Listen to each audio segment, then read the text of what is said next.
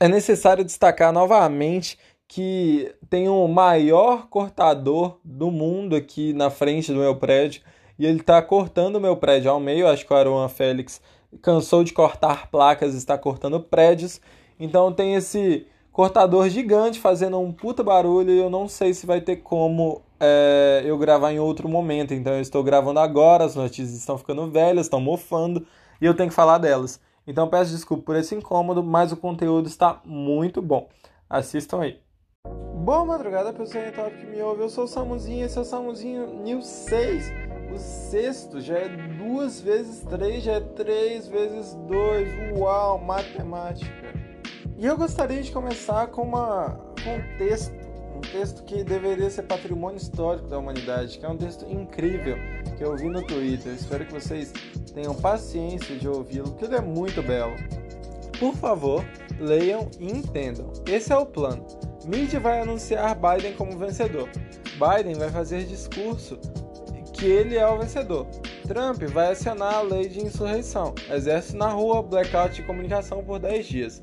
TV aparecerá sem sinal com tela azul. O sinal da TV vai voltar antes do resto das mídias e todos verão pela TV as verdades que sabemos e muitos não sabem. Então não fiquem se estressando com a mídia, porque é isso que está planejado para acontecer e dizem que pode ser hoje. Fiquem atentos. Se a mídia declarar Biden vencedor, fiquem de olho no Twitter do Trump. Se ele escrever My fellow Americans, the storm is upon us, é o código para o início do blackout. Apertem os cintos e lá vamos nós. Esse texto é um print da rede social com QI mais elevado que existe, que é o Facebook, o local regado de conhecimento, de filosofia, de história, de prever o futuro, né, que a mulher previu ali, e de verdades também, né, verdades que ela sabe e ninguém mais sabe. Meu sonho, meu sonho um dia é usar tanta cloroquina, tanto laranja, que eu ficar desse jeito, porque nosso estado aí é muito fora do comum.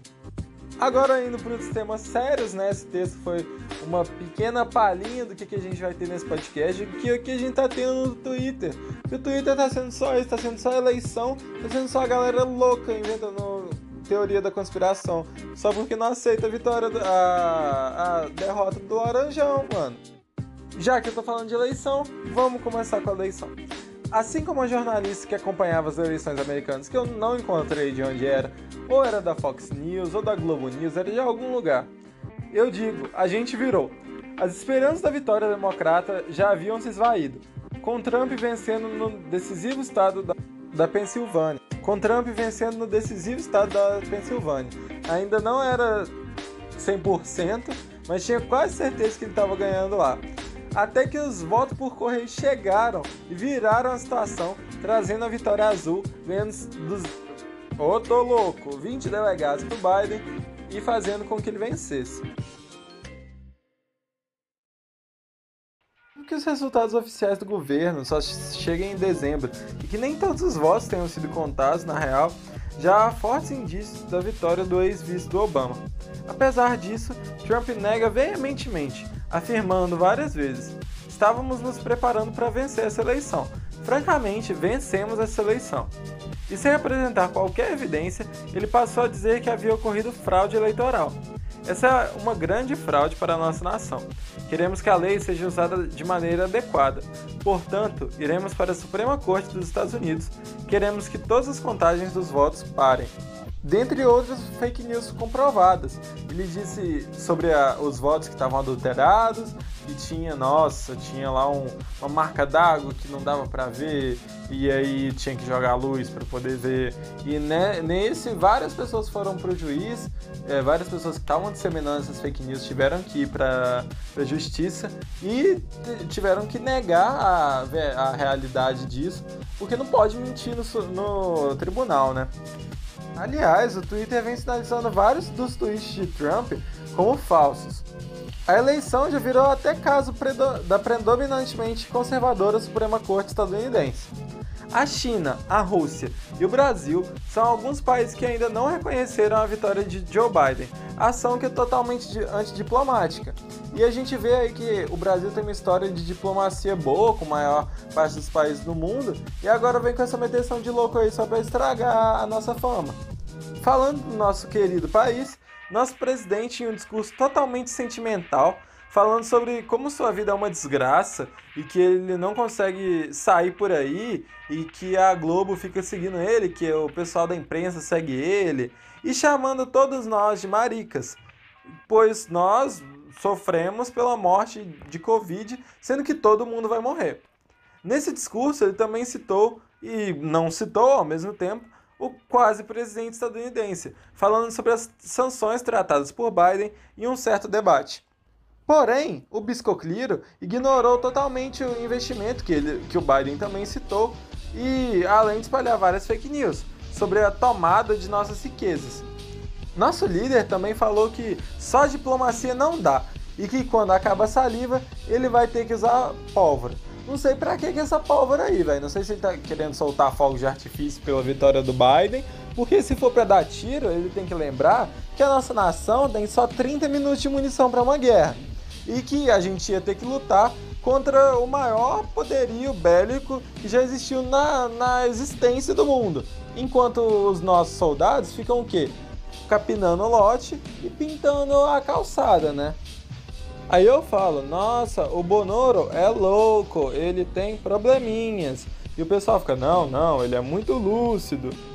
Babando mais uma vez o ovo laranja americano, o Bolsonaro defendeu de novo o voto em papel para as eleições de 2022. Segundo ele, já há um grande estudo bem avançado sobre o tema e que ele vai defender uma emenda constitucional no ano que vem, para que seu sonho se torne realidade, chamando o sistema de papelzinho de confiável. KKKKKK. Os caras tiveram que ficar o quê? Duas semanas contando papelzinho para ver o resultado da eleição e ele tá chamando isso de confiável. No mesmo dia, a gente já sabe o resultado, já fez a festa, já tá puto com o candidato de novo, já pediu impeachment, já tá louco e eles tiveram que esperar o quê? Duas semanas aí. Após a suspensão dos testes da Coronavac pela Anvisa por conta da morte de um voluntário, prepare seu F. O IML divulga que o voluntário havia se suicidado e não morrido por conta da vacina. Mesmo assim, Bosco Cliro comemorou uma vitória pessoal pela suspensão além de citar sem provas que a vacina causa morte, invalidez e anomalias. Porém, como sempre, o governo voltou atrás, aprovando novamente os testes que são feitos pelo Instituto Butantan, e agora está negociando com a Pfizer, empresa que vem desenvolvendo uma fórmula da vacina, mesmo que anteriormente fosse dito que ela não seria aceita pela Anvisa, forçando a empresa a negociar com os estados. Anteriormente, o governo tinha negado totalmente qualquer negociação com essa empresa. E aí ela foi caçar os estados. Só que o Bolsonaro, de tiraçãozinha que ele tá lá de briguinha com o Dória, falou: não, não, se não passar pela Anvisa não vão aplicar, não. Em mais uma fala tosca, o tiozão que nos governa usou o termo caboclo ao citar João Dória, dizendo que não aceitará qualquer preso pelo imunizante.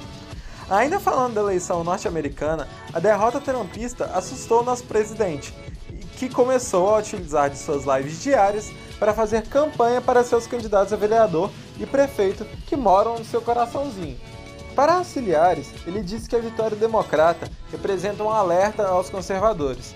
Já para seus interlocutores, disse que tem a preocupação de perder território eleitoral para esquerdistas e centristas, o que seria seu motivo para o horário eleitoral que ele vem fazendo. Ainda falando de centristas, pseudo-centristas, a possível aliança Moro e Hulk apareceu nessa semana, sendo apresentado como um centro, kkkk. Engraçado como os liberais clamam por um centro e atiram logo no Moro, velho, atiram logo no Luciano Huck. Voltando a falar da família Bolsonaro, a promotoria fundou suas investigações nas denúncias ao filho 03 descobrindo que as rachadinhas feitas por Flávio, atual senador, aumentou em um milhão seu patrimônio entre 2010 e 2014. E é engraçado lembrar daquele tweet do Carluxo falando: Nossa, todo mundo em volta do Lula é corrupto, menos ele. É muito engraçado, né? Filho de peixe, peixinho é, né? Vamos combinar. A situação do Amapá se arrasta já por nove longos dias.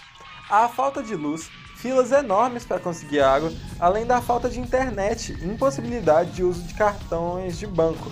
Não tem como você sacar, não tem como você usar nas lojas, tá impossível viver. Simplesmente você não tem ar condicionado, além de que você paga uma conta de água altíssima. Não sei se vocês já passaram, mas lá onde eu morava já teve vez que, sei lá, a luz estragou no final de semana e não tinha ninguém para chamar. E tomar banho frio por dois dias, ficar sem internet, ficar sem TV, já era torturante. Imagina nove dias, sem pretensão de voltar. Os protestos populares que estão rolando são encerrados na bala, mesmo que eles lutem só por direitos básicos, só por energia e água. Se diz que é um rodízio de energia, Porém, ele não funciona e obriga comerciantes a abrir seus negócios de madrugada. As máquinas do pessoal estão estragando por conta desses rodízios, a geladeira, os eletrodomésticos, o leite está azedando, a carne estraga e o governo não faz nada. Enquanto isso, o rico ainda está no bem bom, com energia de boa o tempo todo. Então eu tenho que falar, né? Hashtag esse, esse Amapá, usem no Twitter, em todo lado. Divulguem isso para ver se chega alguém para tomar uma atitude. Saindo desse assunto ruim, vamos fechar com um clima mais alto. Ratinho Júnior, filho do apresentador da SBT Ratinho, assinou uma parceria para oferecer exames de paternidade às mulheres paranaenses. Na necessidade de comentar seu pai é conhecido pelos polêmicos testes de paternidade na TV, o que é extremamente cômico, né? Você vê que o filho tá lá seguindo o mesmo rumo do pai, tá seguindo a, as linhas que o pai já traçou. Então esse foi o Samuzinho News de hoje. Espero que vocês tenham gostado, espero que vocês tenham se informado, espero que vocês tenham se divertido. E voltem aí sempre que vocês quiserem ouvir o podcast mais top top de Passiri.